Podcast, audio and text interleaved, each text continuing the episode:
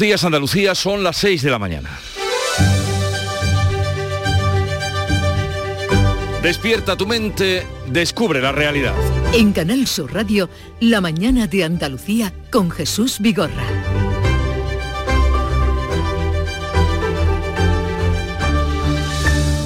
La política internacional copa las agendas de los presidentes de España y de Andalucía. Pedro Sánchez se verá hoy con el presidente chino Xi Jinping en el marco de la cumbre del G20 que se está desarrollando en Bali, Indonesia, mientras que el presidente de la Junta va a participar este martes en la cumbre del clima que se está celebrando en Egipto.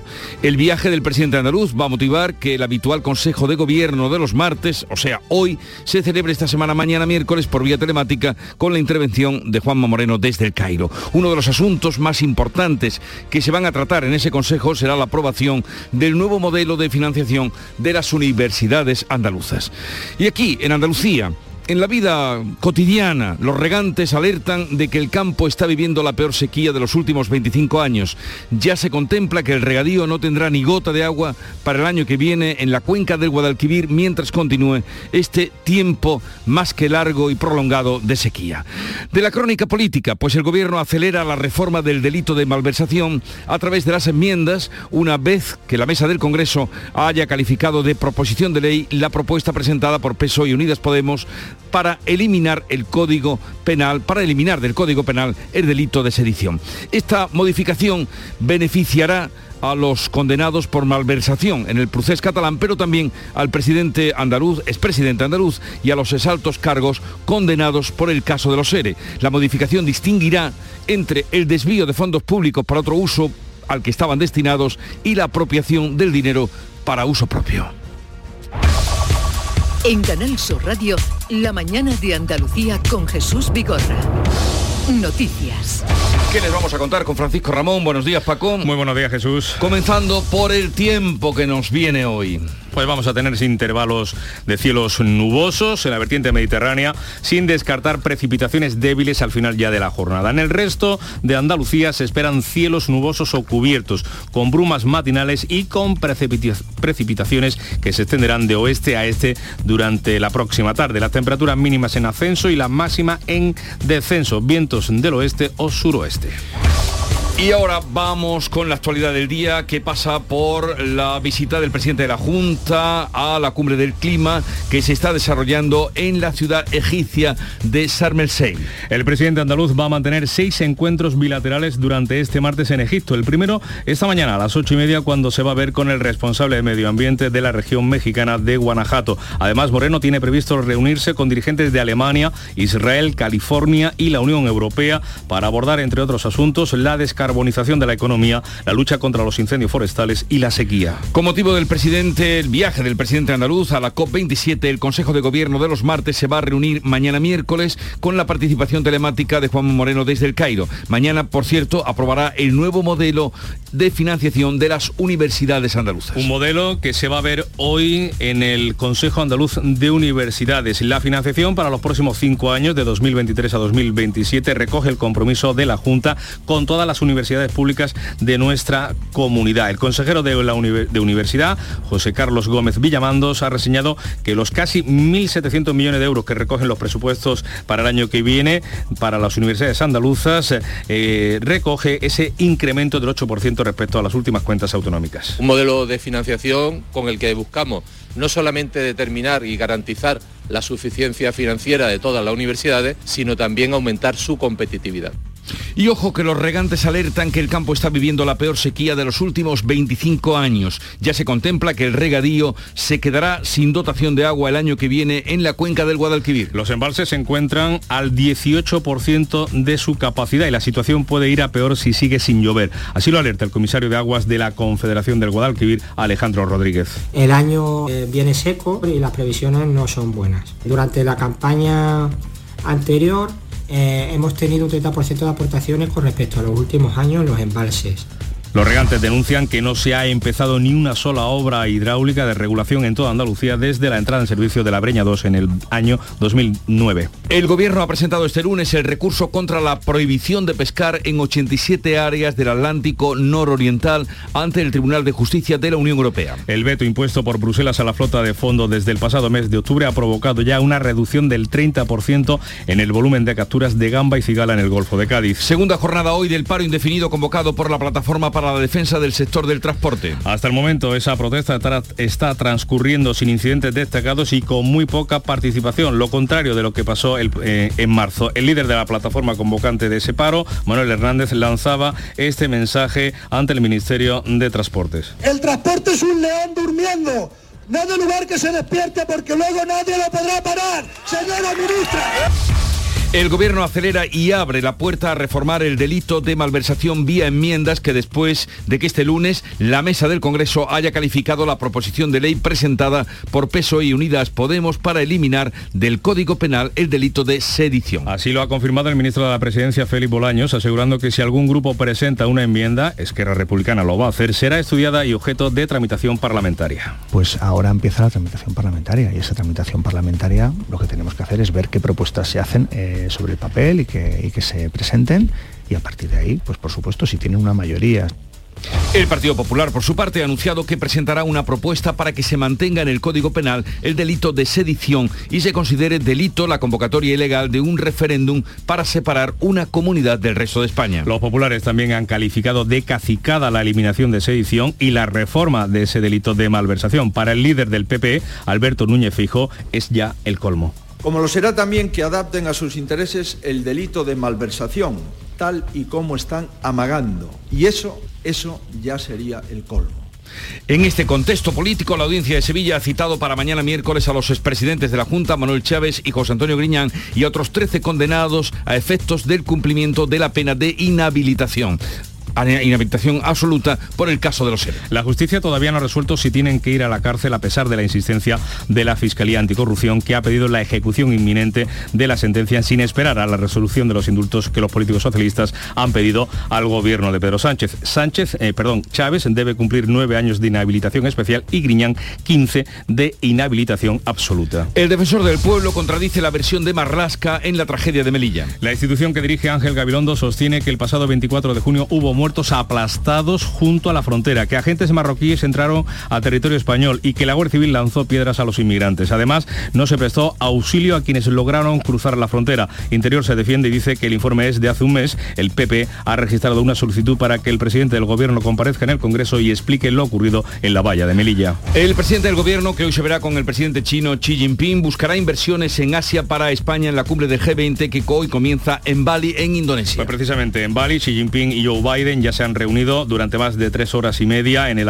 en medio de ese aumento de las tensiones por Taiwán y la guerra en Ucrania. También en Europa, Ucrania resiste eh, a Rusia y pide reparar el daño que está causando con la invasión antes de empezar a negociar. La Junta pide disculpas por el colapso de la página web para solicitar el bono del alquiler mientras trata de recuperarla.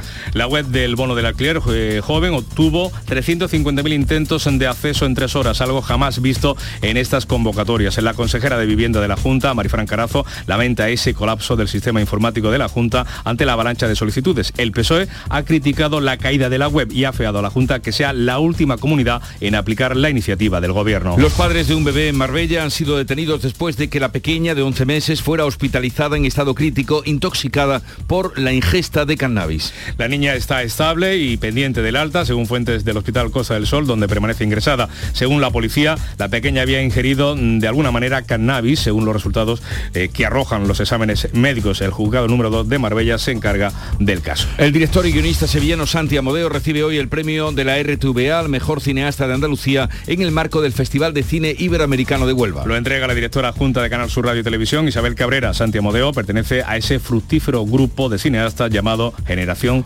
Cinecin. Y a partir de las nueve y media hablaremos con él en el programa de la mañana de Andalucía. Y ya en deportes quedan cinco días para que comience comience el Mundial de Qatar. La plantilla del Sevilla se ha marchado para disfrutar de unas mini vacaciones por el parón mundialista. Además, el jugador del Betis, Andrés Guardado, ha sido convocado por la selección de México y el central serbio mm, de Almería, Babic, ha hecho lo propio y va a disputar el Mundial con su país. Pues así viene el día, pero vamos a ver cómo lo reflejan los periódicos, la prensa que ya ha repasado, leído y resumido para ustedes. Beatriz Galeano, buenos días. Buenos días, pues muchos temas internacionales hoy en la prensa nacional con Biden, Xi Jinping y Zelensky en las fotos de portada de la mayoría de los periódicos. En el país, por ejemplo, Biden y Xi lanzan un mensaje de distensión justo el momento en el que se saludan. Esa es la foto del país, se refiere a la reunión de ayer en el G20, esa reunión que duró más de tres horas. También esa misma foto de portada en ABC. Biden y Xi Jinping se dan un respiro. En el mundo, fotos de portada para Zelensky. Zelensky en Gerson es el inicio del fin de la guerra, ha dicho el presidente ucraniano. Otros asuntos en las portadas nacionales. Por ejemplo, en el país el gobierno pone límites a la reforma de la malversación. El PSOE se resiste al cambio que propone Esquerra por si beneficia a los corruptos. Podemos anuncia enmiendas al texto de la sedición. El mismo tema en ABC, estupor de jueces y fiscales por la rebaja de donde la malversación, ese es el titular, la estrategia del gobierno y sus socios para blindar a Griñán y a los independentistas puede beneficiar a un centenar de sentenciados por corrupción. En el mundo, el gobierno negocia el indulto encubierto de 25 cargos del 1 de octubre. En la prensa de Andalucía comenzamos con Europa Sur. Álvarez, el ministro de Asuntos Exteriores, va a exponer a los alcaldes la negociación del Gibrexit, del Gibrexit. El ministro cita también a Lozano y a otros cargos de la comarca. En Ideal de Granada, la segunda huelga de camiones arranca desinflada. La plataforma aún eh, se espera la opción de provocar, de provocar más eh, protestas. En Diario de Sevilla, los pediatras alertan sobre la tripledemia. Son los virus respiratorios que, dice Diario de Sevilla, tensionan las consultas. Y en Diario de Cádiz, este último asunto más alegre, 131 agrupaciones se apuntan al carnaval de la normalidad. Así viene el día reflejado en la prensa y vamos a ver qué tenemos hoy, día 15 de noviembre, que señalar en la agenda de la actualidad. Ana Giraldes nos da cuenta de lo que tenemos para hoy? Ana, buenos días. Buenos días, Jesús. Pues hoy tenemos que el Instituto Nacional de Estadística publica el dato definitivo del índice de precios al consumo de octubre, tras adelantar que la inflación se moderó en eh, el mes pasado al 7,3% en la tasa interanual, 1,6 puntos menos que en el mes anterior por la bajada de los precios de la luz y el gas. También hoy el presidente del gobierno español, como venimos contando, Pedro Sánchez, participa en las sesiones de la cumbre de líderes del G20 y esta tarde en esta cumbre se va reunir con el presidente de China, Xi Jinping. En Málaga, volviendo aquí a Andalucía, el fiscal general del Estado, Álvaro García Ortiz, asiste hoy a la toma de posesión del nuevo fiscal jefe de Málaga, Juan Calvo Rubio, sustituye en el cargo a Juan Carlos López Caballero. Calvo Rubio asume estas competencias reclamando más medios para, para poder prestar un mejor servicio, especialmente en una fiscalía compleja como la en Málaga, como la de la Costa del Sol y la operativa de mafias y grupos criminales organizados y, en Sevilla el Salón Internacional del Caballo, que arranca también hoy su edición número 32 en la que se van a dar cita a 900 ejemplares procedentes de 324 ganaderías de todo el mundo y se suman pues 321 expositores en esta cita. tan importante del caballo en Sevilla. El SICAT de Sevilla comienza hoy y la mañana de Andalucía eh, empieza a las 5 con el Club de los Primeros que comanda Charo Padilla. Buenos días. Buenos días. ¿Cómo te ha ido esta mañana? Muy interesante. Bueno, siempre la actualidad del paro, eh, los transportistas y las transportistas nos han puesto al día, todo ¿Qué tranquilo. Te han dicho? Bueno, tranquilidad, bastante tranquilidad. Algún incidente mínimo, pero bastante tranquilidad. Y hemos hablado con dos personas que me han interesado muchísimo. Rafi es de Aguilar de la Frontera y se dedica a revestimiento de fachada con su marido en el andamio. Sí no se encuentra ningún hombre, claro. ¿Tú has visto alguna mujer en, la fachada, en una fachada eh, con el mortero? Pocas, ¿no? Vamos, ninguna. No es habitual. No, ella se eh, cambió su profesión de limpiadora de las obras y dijo, me voy con mi marido, y hizo su curso y demás. Y he estado eh, con José Luis, que está en una granja en Campillo, granja laboratorio, porque allí extraen el semen de los berracos de los cerdos y luego inseminan a las cerditas. Allí van unos camiones, recogen el semen, todo esto se hace de madrugada. Y a las 4 de la mañana van los camiones, recogen el semen y se van a otra granja a inseminar las cerditas. ¿Y por qué se hace de madrugada? Ay, yo qué sé. ¿No lo has preguntado? Pues, por- pues porque es más fácil para los cerditos. es que si te pongo, si me, si me pongo Están en a- mejor estado. Si me pongo a, a darte detalles, ¿eh? De antes se hacía manualmente, ya con maquinita. Bueno, bueno, ha sido, es muy interesante. Todo esto ocurre a las 5 de la mañana. ¿Qué otro mundo? Os lo he dicho. Iros a la APP de Canal Sur Radio y veis el programa. La cama rectangular y las prohibidas pasiones alimentan las canciones y nos ponen a sudar. Se echa tu cuerpo a volar. La música que nos llega de la emisora hermana Canal Fiesta Radio, Juanes Amores Prohibidos. Y aunque nadie nos lo diga, habrá algún Dios que bendiga a los amores prohibidos. Y entre A ver, eh, estamos a 15 de noviembre. Ana Giraldez, ¿has probado ya algún dulce navideño? Mm, tengo que confesar que sí. ¿Y tú, Paco? No, me mantengo al margen por ahora. Unos roscos de naranja que estaban en Vale. Sanlúcar de Barrameda. El otro día, Alex O'Doherty, un extraordinario actor, cómico, músico, cantante, eh, colaborador además de esta casa siempre que le pedimos, habría un debate en redes sobre los dulces navideños y vamos a tratar ese tema a partir de las 10, que siempre es el tema de participación con el público. Si han empezado ya, si es muy pronto, hombre, en los supermercados están ya los lineales al completo. Hace falta que llueva, haga frío y apetezca. Sí, pero hoy vamos a poner esa cuestión con nuestros oyentes. Eh, luego vamos a recibir la visita de un eh, poeta, académico, editor, descubridor de toda una generación de, de escritores, desde su faceta como editor, que es Pera Ferrer, raro también, raro donde los haya, que vendrá a presentarnos su libro Tristísima Noctis Imago. Eh, el título se lo ha puesto en latín, sale de Ovidio, en fin, eh, ya digo, hoy estará con nosotros a partir de las diez y media, pero no olvidaros de este nombre porque este pronto le caerá un premio Cervantes. Y terminaremos con la tertulia de los Guiri, Guirilandia, que, en la que hoy hemos invitado y vamos a tener a José Mercé, que por cierto hay por ahí un vídeo eh, viral, ya nos contará, de una fiesta particular en el Palacio de Liria, mm, en la que fue invitada Glenn Close. Y aparece Pablo López eh, tocando el piano, el magueño Pablo López tocando el piano, haciendo lo que puede, con ella cantando, porque allí ni hay partitura ni nada, le está orientando. Y José Merced también haciendo de la suya. Luego nos contará. atracción fatal. Desde luego que sí. Eh, pero hay, hay una diferencia enorme de, de edad. Son las 6 y 17 minutos. De todo esto y mucho más, les daremos cuenta para que ustedes se queden con nosotros en Canal Sur Radio y en la mañana de Andalucía. Era un 22 de diciembre de 1939, cuando un niño de San Ildefonso cantaba el gordo. Al mismo tiempo, un vecino de Jaén se enteraba de que era uno de los ganadores. Tan agradecido se sintió aquel jienense, que le pagó al niño sus estudios hasta licenciarse, con una única condición, que nunca nadie conociera su identidad. Un sorteo extraordinario lleno de historias extraordinarias. 22 de diciembre, Lotería de Navidad. Loterías te recuerda que juegues con responsabilidad y solo si eres mayor de edad. En Vitalden queremos saber qué hay detrás de tu sonrisa, porque si vienes a nuestras clínicas hay un 20% de descuento en implantología, pero para nuestros pacientes hay mucho más. La confianza. Vine con mi madre a Vitalden hace 30 años y ahora venimos toda la familia. Pide cita en el 900-101-001 y ven a Vitalden. ¿Y tú? ¿Qué radio escuchas? Eh, despierta tu mente, descubre la realidad. ¿eh? El Vigorra me encanta escuchar y escucho cambio climático. Cuando estoy trabajando escucho a Mariló, que me encanta, el programa de por la tarde, por la noche Cremades. Rafael Cremades, y Claudio y Mariló son fantásticos. Canal Sur Radio, la radio de Andalucía. Yo escucho Canal Sur Radio. La mañana de Andalucía en Canal Sur Radio. Noticias con Francisco Ramón.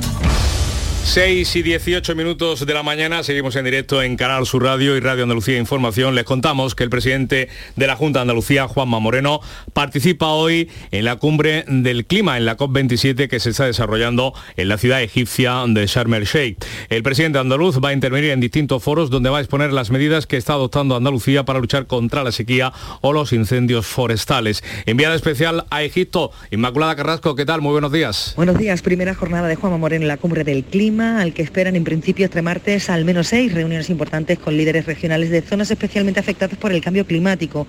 La primera cita es en torno a las ocho y media de la mañana, cuando va a mantener un encuentro bilateral con la secretaria de Medio Ambiente de Guanajuato en México, María Isabel Ortiz. A lo largo de la mañana tendrá también encuentros con la consejera de Medio Ambiente de la región alemana de Turingia y con el responsable de recuperación de aguas de Israel, con quien el presidente va a intercambiar experiencias sobre la gestión de la sequía, entre ellas el plan SOS, que recordemos destina 4.000 millones de euros hasta 2027 para impulsar infraestructuras y medidas que mejoren el uso del agua. Ya por la tarde se va a reunir con la secretaria de Aguas de California en un evento networking de alto nivel y con la directora de Energía de la Comisión Europea. Gracias, Inma. Con motivo de ese viaje del presidente a la cumbre del clima, el Consejo de Gobierno de los martes eh, pasa a reunirse mañana miércoles. En esa cita, en la de mañana, se va a aprobar, entre otros asuntos, el nuevo modelo de financiación de las universidades andaluzas para el periodo 2023-2027. Antes, el nuevo modelo de financiación universitario será tratado hoy en el Consejo Andaluz de Universidades. El consejero de Universidad, José Carlos Gómez Villamandos, ha reseñado los casi 1.700 millones que recogen los presupuestos de la Junta para las universidades andaluzas el año que viene, con un incremento del 8% respecto a las últimas cuentas autonómicas. Un modelo de financiación con el que buscamos no solamente determinar y garantizar la suficiencia financiera de todas las universidades, sino también aumentar su competitividad.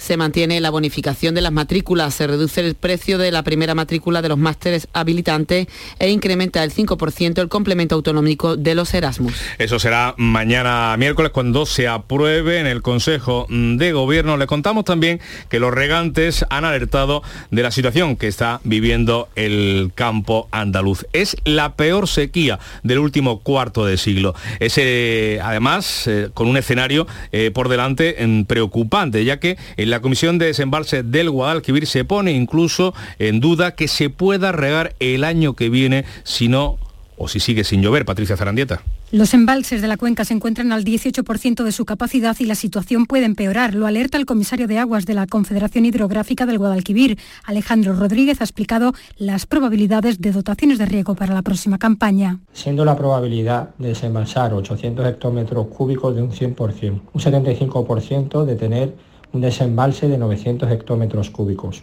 un 50% de tener 1.800 hectómetros cúbicos y un 25% de tener 2.700 hectómetros cúbicos de desembalse. El secretario general de Feragua, Pedro Parias, pide ayudas fiscales, la paralización de concesiones de nuevos regadíos o la construcción de cientos de balsas para ayudar a paliar la escasez de precipitaciones. Situación enormemente preocupante porque dependemos básicamente de la lluvia. Hace 15 años que se cerró casi el último, en el 2009, el último embalse de la cuenca de Guadalquivir, la Breña 2. Desde entonces no hay ninguna obra ni en marcha. Desde la COA, su secretario de organización, Eduardo López, ha defendido que no se autoricen más regadíos reducir el déficit. Hay que cortar la demanda en seco. No se puede permitir ni una hectárea más de regadío, porque no hay agua para garantizarlo. A finales de este mes se convocará la Comisión Permanente de Sequía para trabajar en la prórroga del decreto ley de sequía que concluye el próximo 31 de diciembre. Hablamos ahora del sector pesquero porque el ministerio que dirige Luis Planas ha presentado este lunes el recurso contra la prohibición de pescar en 87 áreas del Atlántico nororiental ante el Tribunal de Justicia de la Unión Europea. El veto impuesto por Bruselas a la flota de fondo desde el pasado mes de octubre ha provocado ya una reducción del 30% en el volumen de capturas de gamba y cigala en el Golfo de Cádiz. Además, en las áreas autorizadas, los pescadores están encontrando menos producto y de menor tamaño, como explica el vicepresidente de la Federación Andaluza de Armadores de Pesca, Alonso Abreu. Un barco podía traer alrededor de 250, 300 kilos, ahora estamos alrededor de los 180, 170 kilos. zona Menos producto y mucho más caro para la Navidad. Desde la Junta de Andalucía, la consejera del ramo, Carmen Crespo, confía en que el recurso de su fruto y ampare también a la flota del Mediterráneo. Y espero que ese recurso no solamente dé de sí el poder tumbar esta decisión injusta sabienda, sino que en el futuro eh, merme todo lo que está ocurriendo con el Atlántico y con el Mediterráneo. Y un apunte más del sector pesquero andaluz, eh, porque los almadraveros están muy pendientes de la negociación para la pesca del atún rojo o los atunes tropicales en el Atlántico que se está llevando a cabo este lunes en Portugal. El sector reclama un incremento de la cuota de capturas de casi el 40% debido a la abundancia de la especie en el estrecho, como dice el presidente del Comité de la Almadraba de Tarifa, Luciano Muriel. Llevamos tres años con la cuota congelada y esperemos que que al menos se pongan las cuotas como estaba antes del plan de recuperación, puesto que el atún rojo está completamente recuperado y el sector ha pasado muchas penalidades. Segunda jornada hoy del paro indefinido convocado por la Plataforma para la Defensa del Sector del Transporte. Hasta el momento transcurre esos paros con normalidad y con escasa eh, participación de los, eh, del sector. La primera jornada arrancaba con una manifestación de camioneros en Madrid desde Atocha hasta el Ministerio de Transportes. Eh, ¿Cómo transcurrió y cómo se presenta hoy el día? Juan Pereira, adelante. Al final no les recibió la secretaria de Estado, al parecer por problemas de agenda. Manuel Hernández, líder de la plataforma convocante del paro, dice que se siente engañado. Nos han dejado al pie de los caballos, afirmaba, y advertía de unas navidades muy oscuras si no se buscan soluciones para que se garantice el cumplimiento de la ley que prohíbe que los transportistas trabajen por debajo de costes. Hernández enviaba este mensaje a la ministra Raquel Sánchez. Están tentando al diablo, señora ministra le doy un mensaje, no dé usted lugar que en los próximos días se despierte el león. El transporte es un león durmiendo. No dé lugar que se despierte porque luego nadie lo podrá parar, señora ministra. La Plataforma Nacional en Defensa del Transporte está satisfecha por el seguimiento del paro que transcurre sin apenas incidentes. En Andalucía se han quemado algunos neumáticos en el puerto de Algeciras y un piquete ha sido desactivado en Mercajerer. En el resto de las grandes distribuidoras de alimentos, el primer día de paro ha sido tranquilo. José Ramón Navarro es gerente de Mercasevilla. El comercio y el abastecimiento mayorista está siendo en unos volúmenes normales. Ninguna asociación andaluza del Comité Nacional del Transporte por Carretera secunda el paro. La ministra de Transporte dice que el paro está teniendo un seguimiento minoritario. Según Raquel Sánchez, 50.000 agentes se han desplegado para velar por el derecho de quienes sí quieren trabajar. Y desde Andalucía, la consejera de Agricultura ha hecho un llamamiento para que negocien las partes, el gobierno y los camioneros o huelguistas, y evitar así que se perjudique la campaña agrícola, especialmente en Almería, donde cada día salen 1.500 camiones cargados con hortalizas. Y lo que queremos y pedimos que haya una negociación abierta que permita cerrarse lo antes antes posible por el bien de nuestro sector agroalimentario, que estamos a las puertas de Navidad y que estamos ya con la campaña en ciernes y no nos podemos permitir esos lujos en estos momentos, pues sobre todo de exportaciones masivas, que es el momento idóneo donde realmente nos afecta muchísimo. Dos apuntes eh, energéticos. La luz va a bajar hoy un 23% para los clientes de tarifa regulada vinculados al mercado mayorista. También va a bajar eh, después de dos años la bombona de butano, que bajará hoy un 5%. La de 12 kilos y medio, que es el formato más habitual, va a costar 18 euros con 58 céntimos, casi un euro menos que el precio precedente. Así llegamos a las 6 y 27 minutos. La mañana de Andalucía. Renault. Volvamos a hablar del motor con el nuevo Renault Australitech Full Hybrid, fabricado en España, con 200 caballos de potencia, hasta 130 km por hora en modo 100% eléctrico y hasta un 80% de conducción eléctrica en ciudad. Probablemente el motor más eficiente de su categoría. Descúbralo en la red Renault de Andalucía.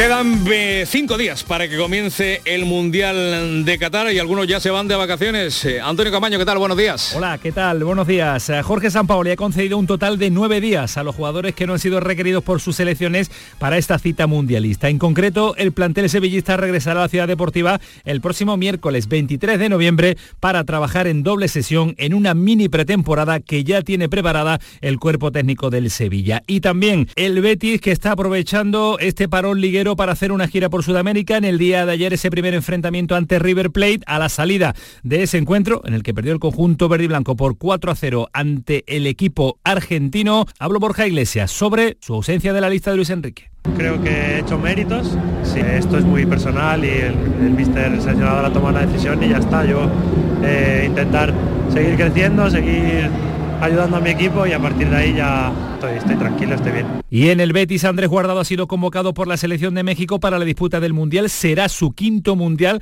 desde Alemania 2006. No ha fallado nunca el mediocentro verde y blanco. Y en el Almería buenas noticias también porque Babic recibía en el día de ayer la convocatoria de su selección, la de Serbia, para estar en Qatar. Será el único jugador del Almería que acuda a esta cita mundialista.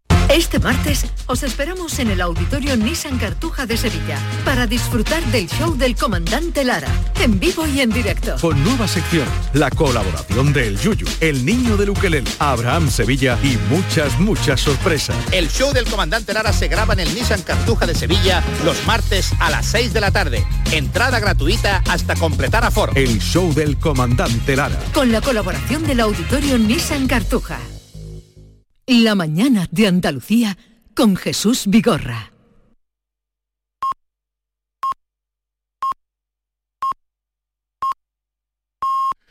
Andalucía son las seis y media de la mañana.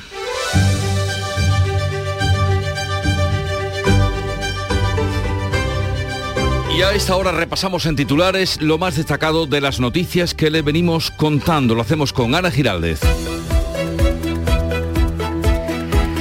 El presidente de la Junta, Juanma Moreno, participa hoy en la cumbre del clima que se desarrolla en la ciudad egipcia de Samersey. El presidente andaluz va a mantener hasta seis encuentros bilaterales durante este martes en Egipto con responsables de medio ambiente de México, Alemania, Israel, California o la Unión Europea para abordar asuntos como la descarbonización de la economía, la lucha contra incendios forestales o la sequía. Hoy se reúne el Consejo Andaluz de Universidades para tratar sobre su financiación en los próximos cinco años. Este 2022 las universidades han funcionado con los presupuestos prorrogados. Este asunto irá mañana al Consejo de Gobierno, que no se reúne hoy martes, como es habitual por el viaje de Juanma Moreno a Egipto. Preocupación entre los regantes en la peor sequía de los últimos 25 años. La Comisión de Desembalse del Guadalquivir teme que con las condiciones actuales el regadío se quedará sin dotación de agua el año que viene. Los embalses se encuentran al 18% de su capacidad y la situación puede empeorar si la falta de precipitaciones continúa. El Gobierno acelera y abre la puerta a reformar el delito de malversación vía enmiendas. Incluye una rebaja en las penas de inhabilitación por malversación. Además, este lunes la mesa del Congreso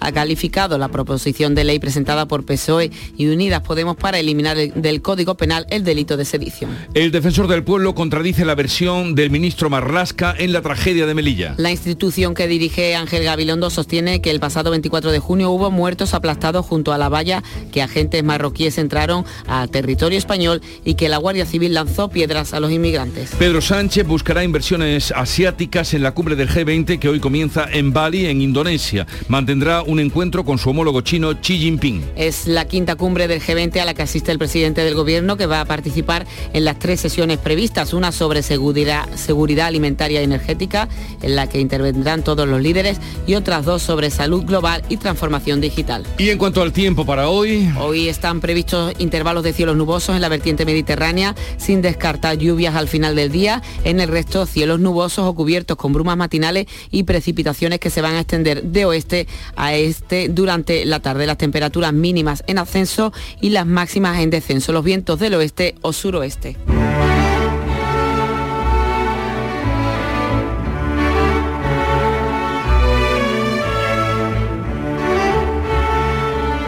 Piensa el tempranillo que lo malo es mantenella y no enmendalla lo que viene siendo el caso de Madrid y su presidenta haciendo oídos sordos a las protestas del domingo. Tempranillo de Ayuso. O bien Ayuso no aprende o está llena de soberbia. Para ella la manifa fue cosa de las izquierdas. Ya decíamos ayer que habría quien lo dijera. Si no quieres enterarte, no te enteras, no te enteras. Y sépanlo agitadores y los del poder lo sepan. Si acaso Ayuso pretende tomar nota y pasar cuenta, que pida a Dios que los vientos en contra no se le vuelvan. Aquí cortar por lo sano no es medida de prudencia, que una sanidad cortada puede morirse de enferma. Y hoy en el Santoral figura el nombre de San Alberto Magno, patrón de las ciencias naturales, ciencias químicas, matemáticas, filósofos, técnicos sanitarios, porque explicó con argumentos sólidos que la Tierra era redonda. San Alberto Magno. Y el recuerdo en las efemérides de hoy, 15 de noviembre, tal día como hoy, 1971, empieza a funcionar el teléfono de la esperanza para atender a personas con problemas. Fíjense ustedes a dónde ha llegado y en qué momento está en estos años de crisis. Eh, ya saben, el teléfono de la esperanza nació para personas que tenían intentos de suicidio. Un teléfono desde luego que ha hecho mucho bien. Y tal día como hoy, de 2001, salió a la venta la primera videoconsola producida por Microsoft, la Xbox en qué ha quedado al cabo de, al cabo de tan pocos años, ¿no? Al cabo de tan pocos está peleando con las otras consolas, ¿no? Para ver hacerse cuota de mercado. La Xbox, pues hace hoy 21 años. Y la cita del día dice así, por todo lo que estamos hablando y oyendo de sanidad, me voy al siglo XVIII para que no eh, haya nada que, eh, que temer. No cambies la salud por la riqueza ni la libertad por el poder. Lo dijo Benjamin Franklin fue político, inventor, bueno, en aquella época mm, se era de todo, multidisciplinar, y fue además uno de los padres fundadores de Estados Unidos. No cambies la salud por la riqueza, ni la libertad por el poder.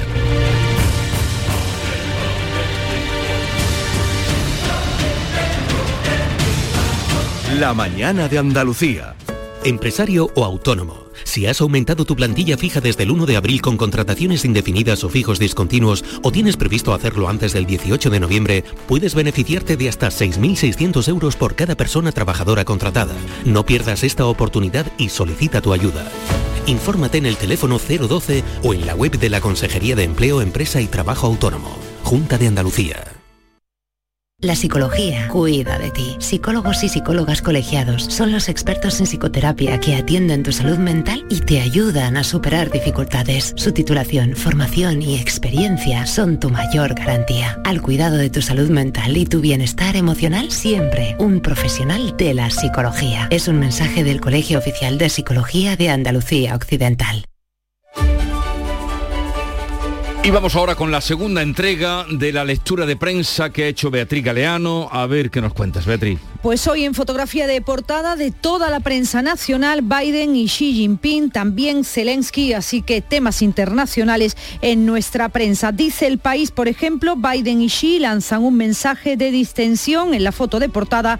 Los dos mandatarios justo antes de ese comienzo del G20, en esa reunión que tuvieron ayer, justo en el momento en el que se saludan, es la misma foto para ABC con este otro titular, Biden y Xi Jinping se dan un respiro en el mundo portada para Zelensky. Zelensky en Gerson es el inicio del fin de la guerra. Llegaba ayer Zelensky a Gerson, esa eh, ciudad que ya ha sido abandonada por los rusos. Otra portada, otros temas de portada en el país. Díaz Ayuso menosprecia la protesta por la sanidad. Siguen coleando los titulares en torno a esa gran manifestación que tuvo lugar el domingo. Y este otro tema, el gobierno pone límites a la reforma de la malversación. El PSOE se resiste al cambio que propone Esquerra por si beneficia a los eh, corruptos. También en ABC ese asunto, estupor de jueces y fiscales por la rebaja mm, a dedo de la malversación. En el caso del mundo, con este otro titular, el gobierno negocia el indulto encubierto de 25 cargos del 1 de octubre. En la prensa eh, digital también este tema, el confidencial, rebajar la malversación provocará una luz de revisiones de condenas por corrupción y en el español este otro tema, Marlasca, el ministro del Interior, se niega a explicar en Bruselas el caso Melilla y manda un enlace con un vídeo. Dice el español, rechaza por escrito Marlasca ir al Parlamento Europeo y a cambio ofrece acceder al vídeo del día en que negó los muertos en territorio español. También en el mundo este tema que tiene que ver con Andalucía, el PSOE trata de extender a Andalucía las protestas por la sanidad. Se refiere el mundo a la manifestación anunciada por la Marea Blanca para el próximo 26 de noviembre en Andalucía.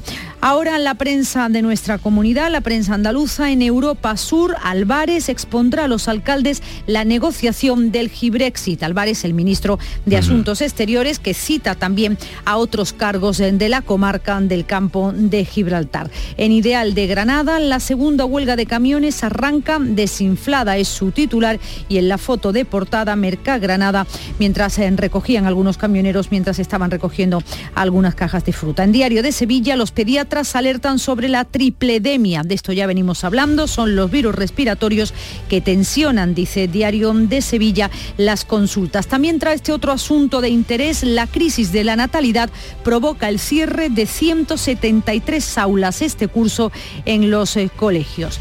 Y en Diario de Almería, el bar pública de Mojácar ofrece comida gratis a parados sin ingresos. Solidaridad dice que no beneficencia. Y en Diario de Cádiz, 131 agrupaciones se apuntan al carnaval de la normalidad. Una de las inscripciones procede de Montevideo. En Huelva Información traemos hoy la foto de portada Fiesta de España en Huelva para los amantes del baloncesto, que son muchos. La selección de baloncesto celebra su clasificación para el Mundial con un triunfo ante Holanda en el pabellón Carolina Marín. Por si no lo viste, que yo lo vi. ¿Tú lo viste? Yo lo vi, porque en mi casa se ve el baloncesto, entre otras muchas cosas. ¿Y, eh, disfrutaste del partido? Sí, sí, disfruté, disfrutaron más mis niños. Así que fiesta en Huelva, por el baloncesto. Y en casa de Beatriz Galeano también. eh, 6.40 minutos de la mañana, sigue ahora la información en Canal Sur Radio.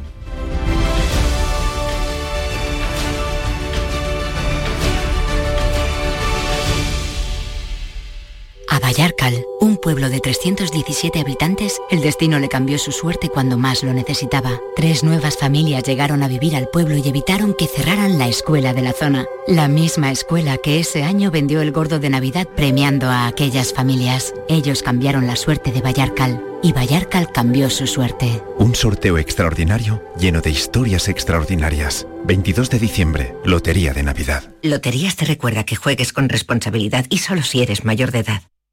¿Y tú? ¿Qué radio escuchas? Yo escucho Vigorra, El Yuyu y mi favorita, Charo Padilla.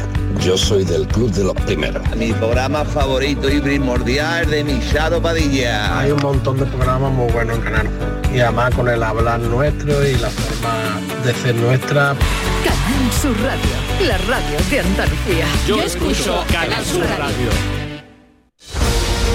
La mañana de Andalucía en Canal Sur Radio con Francisco Ramón.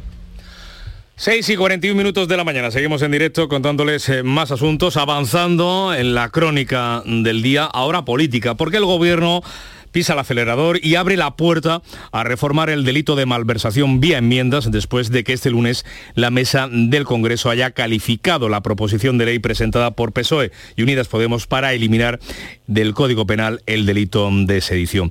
Así lo ha confirmado el ministro de la Presidencia, Felipe Bolaños, quien ha asegurado que si algún grupo presenta una enmienda, Esquerra Republicana lo va a hacer, será estudiada y objeto de tramitación parlamentaria. Pues ahora empieza la tramitación parlamentaria y esa tramitación parlamentaria lo que tenemos que hacer es ver qué propuestas se hacen eh, sobre el papel y que, y que se presenten y a partir de ahí, pues por supuesto, si tienen una mayoría es la respuesta del gobierno de Pedro Sánchez a las palabras de Oriol Junqueras este pasado fin de semana en una entrevista en la que pedía un compromiso para reformar el delito de malversación por el que está condenado el líder independentista, una rebaja de las penas de inhabilitación por malversación que le abrirían la puerta a Junqueras para volver a ser candidato el año que viene en las elecciones eh, generales o en las municipales. Unidas Podemos está de acuerdo con estas reformas del Código Penal pero se ha quejado de no haber sido consultado como partido, ya que la negociación la está llevando directamente Yolanda Díaz. Sobre estos cambios, precisamente,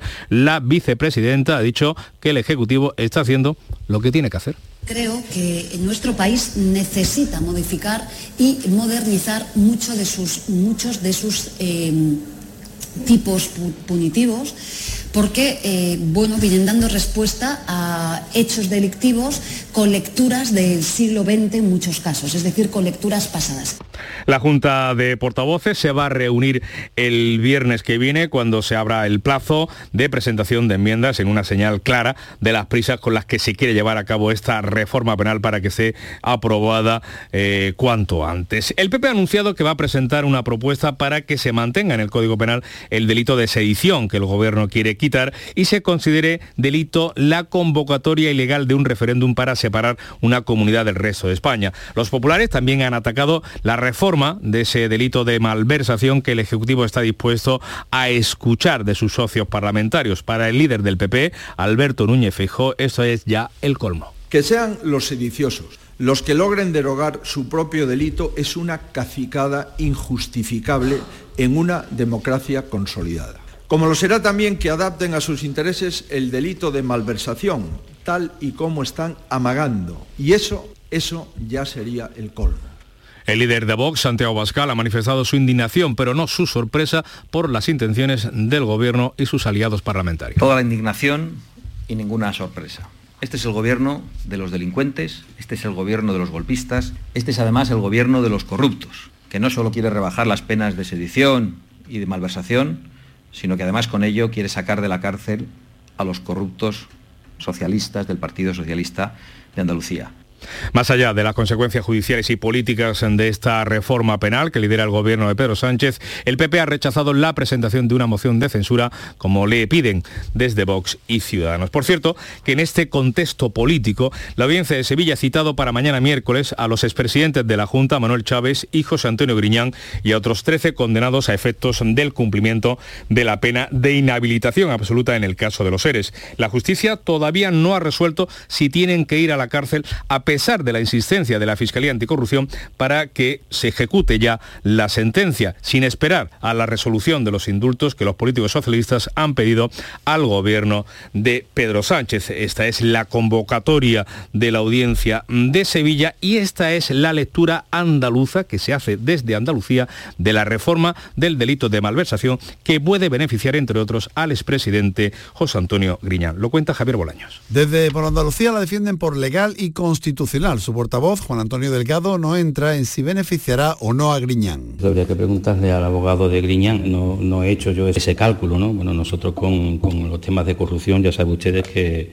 que somos implacables. Tampoco ha valorado esa posibilidad el líder del PSOE, Juan Espadas. No voy a hacer especulaciones sobre una cuestión que no está ahora mismo encima de la mesa y que es objeto de tramitación parlamentaria y de análisis en el Congreso de los Diputados. Por su parte, el secretario general de los populares andaluces acusa a Sánchez de buscar beneficios para su partido. Antonio Repullo. Va a hacer lo que le interese. Si le interesa eliminar el delito de sedición, lo va a eliminar. Si le interesa modificar la malversación, lo va a modificar. Y si de esa carambola, pues los condenados por el caso de Loere, pues también se pueden salvar, pues también le va a venir bien al señor Sánchez.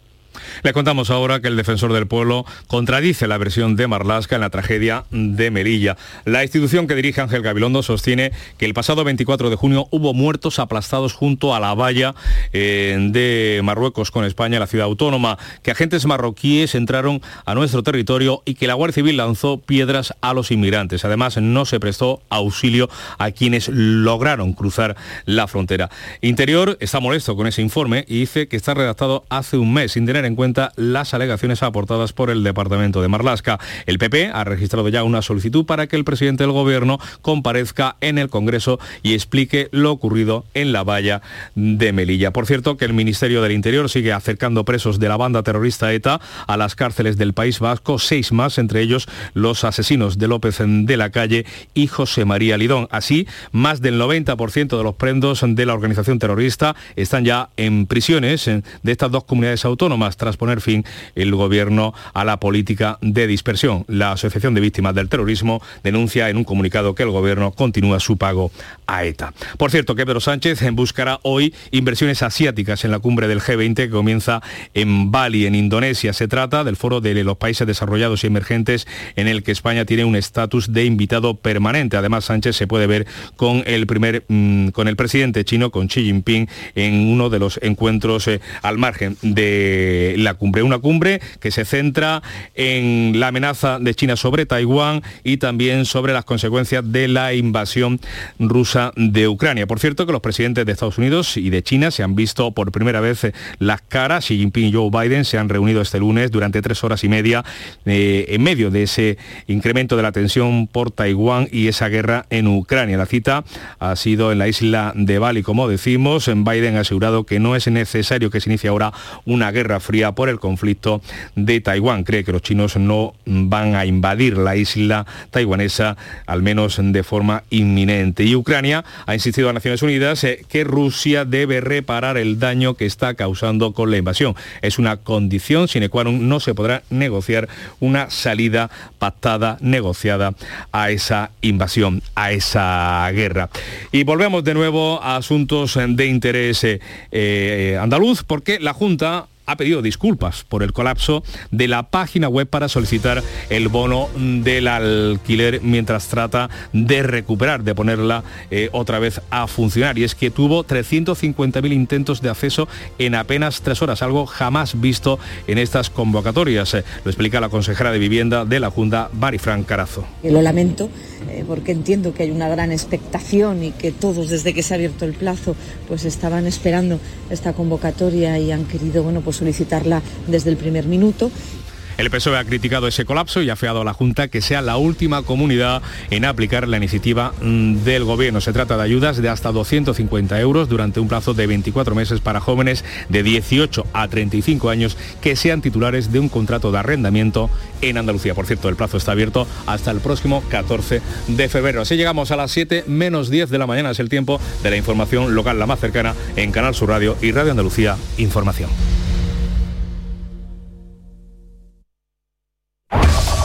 En la mañana de Andalucía de Canal Sur Radio, las noticias de Sevilla. Con Pilar González. Hola, buenos días. Comienza hoy el Salón Internacional del Caballo. Es la cita más importante del mundo ecuestre. La Confederación Hidrográfica del Guadalquivir baraja dejar el campo sin agua de riego el próximo año y estamos pendientes de la segunda jornada de huelga de transportistas tras una primera sin consecuencias. Enseguida se lo contamos antes el tiempo. Chispea en la capital, hoy tenemos el cielo cubierto, se espera que llueva también esta mañana de forma intermitente, las temperaturas mínimas suben, las máximas sin grandes cambios, se espera una máxima de 20 grados en Morón, 22 en Écija y 23 en Lebrija y en Sevilla, a esta hora 17 grados en la capital. Porque realizar una obra eficaz y eficiente en Sevilla es posible. Revesan. Contamos y trabajamos con arquitectos, administradores de fincas y para particulares, llevando a cabo sus proyectos con la calidad y seriedad que nos caracteriza. Contáctenos en revesan.es. Revesan, transformando Sevilla. Reciclos llega a tu ciudad. La nueva aplicación con la que podrás ganar premios solo por reciclar. Participa reciclando latas y botellas de plástico de bebidas. Cuida tu entorno y gana premios. Descárgate la aplicación Reciclos y empieza a formar parte del reciclaje del futuro. Ecoembes. En Canal Sur Radio, las noticias de Sevilla. Comienza hoy en Fibes, en el Palacio de Congresos, una nueva edición del Salón Internacional del Caballo. El impacto económico en la ciudad y en el sector de los criaderos rondará los 40 millones de euros y da empleo directo a 2.000 personas. Es el mayor evento ecuestre en torno al caballo de pura raza española en el mundo, con concursos deportivos, jornadas formativas, actos sociales y una gran actividad comercial. Hay ganaderías nacionales e internacionales. Países como Estados Unidos, Francia o México están aquí. En esta edición, además, hay más de 50 palcos ganaderos, 321 stands y van a venir 899 caballos de 324 ganaderías. El SICAP supone riqueza para varios sectores de la ciudad, como señala el presidente de la Real Asociación de Criadores de Caballo de pura raza española, José Juan Morales. CICAP, al margen de ser una fiesta del otoño sevillano, donde nuestro caballo español es el protagonista esencial, se ha convertido también en un gran referente internacional en el ámbito de la formación ecuestre a través del prestigioso Congreso Mundial de Cirugía Quina y del campus ICAP que contribuye a fomentar la cultura ecuestre por todos los rincones del planeta. En el Campeonato del Mundo que también se celebra en el SICA van a venir los 250 mejores caballos que hay en todo el mundo. Y los regantes alertan, y esto es preocupante, de que el campo está viviendo la peor sequía de los últimos 25 años, en el peor de los escenarios analizado ya por la Comisión de Desembalses de la Cuenca del Guadalquivir, el regadío se quedaría sin dotación el año que viene. Lo explica así el secretario general de Feragua, que es la Asociación de Comunidades de Regantes de Andalucía, Pedro Parias. Prácticamente toda la provincia de Sevilla está en situación de, emergencia los sistemas, que se llama el sistema de regulación general, que abastece al 80%, pues prácticamente ahora mismo diríamos que no dispone de agua en el peor de los casos. Insisto que ese caso no se va a dar con la arboleda, los cultivos hortícolas y los cultivos industriales. Si no desprende de agua pues puede ser una auténtica debacle económica y social. Los transportistas afrontan hoy su segunda jornada de huelga, un día para el que anuncian movilizaciones en la provincia. En la AP4, en el cruce de las cabezas, camioneros, oyentes del Club de los Primeros, como este que van a escuchar, han advertido de que en la primera jornada habían tirado piedras. En el grupo de la empresa que a la altura de la AP4, a la altura de las cabezas, estaban lloviendo piedras. Entonces para los compañeros que pasen por allí, yo no sé si hoy seguirán, pero que vayan un poco al loro, que, la cosa no está para tener tonterías. Bueno, pues en los mercados se están abasteciendo con normalidad, lo reconocía aquí en Canal Sur Radio el gerente de Mercasevilla, José Ramón Navarro. Sí, sí, ha habido tranquilidad. Eh, durante la, desde las 12 de la noche, que era cuando iniciaba la convocatoria del paro, hasta ahora pues no hay nada que resaltar. Y cambiamos radicalmente de asunto. Les contamos que Sevilla va a, desarrollar, un proyecto pionero en España para sacar a personas sin hogar de los centros de acogida y que puedan vivir en pisos. Se buscan viviendas para personas que llevan poco tiempo sin un hogar y con la previsión de que salgan ahora de donde están viviendo, del hogar mm, de la Macarena, 50 de ellos de los 156 beneficiarios. Lo ha explicado el delegado, de Hábitat Urbano y Cohesión Social del Ayuntamiento, Juan Manuel Flores. Disminuirán las plazas del albergue. El proyecto implica que las plazas que vamos a ir introduciendo en vivienda conlleva una reducción de plazas del albergue y es una línea más en el compromiso de desconcentración y disminución de la atención a personas sin hogar en la zona de Macarena. Son las 6 de la mañana y 55 minutos. Si eres de los que dejas la bolsa de basura junto a los contenedores, de los que no recoge las cacas de tu perro ni diluye sus orines, o de los que hacen botellón sin importarte nada, es que no cuidas Sevilla. Si cuidas Sevilla, no eres parte del problema. Cumple tu parte. Lipasan. Juntos cuidamos Sevilla. Este martes os esperamos en el auditorio Nissan Cartuja de Sevilla para disfrutar del show del comandante Lara, en vivo y en directo. Con nueva sección, la colaboración del Yuyu, el niño de Ukelele, Abraham Sevilla y muchas, muchas sorpresas. El show del comandante Lara se graba en el Nissan Cartuja de Sevilla los martes a las 6 de la tarde. Entrada gratuita hasta completar aforo. El show del comandante Lara. Con la colaboración del auditorio Nissan Cartuja.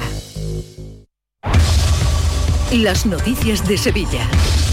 Canal Sur Radio. En Laboral les contamos que la dirección y la plantilla de SUEPS han cerrado un acuerdo para el ERE de la planta de Alcalá de Guadaira para el traslado, por el traslado de la producción de la fábrica de Toledo. Afecta a 38 trabajadores. Algunos de ellos serán trasladados y el resto se podrán acoger a indemnizaciones y prejubilaciones. Universidades, centros de investigación y el Ayuntamiento de Sevilla han constituido la Mesa de la Ciencia, una alianza para promover, divulgar e impulsar la investigación y la ciencia en nuestra ciudad, desde los centros educativos hasta las empresas. Entre otras cosas, recoge el poder compartir las distintas convocatorias y ayudas a las que puedan acogerse equipos científicos. Lo explicaba así el alcalde de Sevilla, Antonio Muñoz.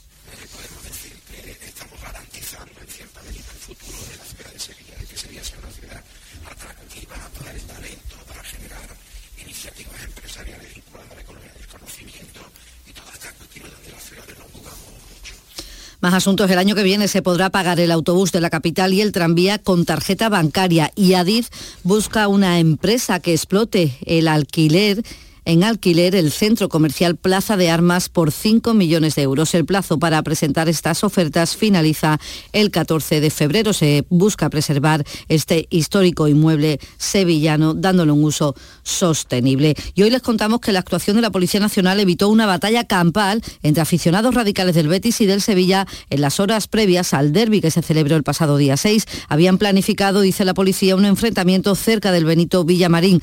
Llevaban abundante material para agredirse, entre ellos que dejaron después abandonado al advertir la llegada de los agentes, como explica la portavoz policial Laura Font.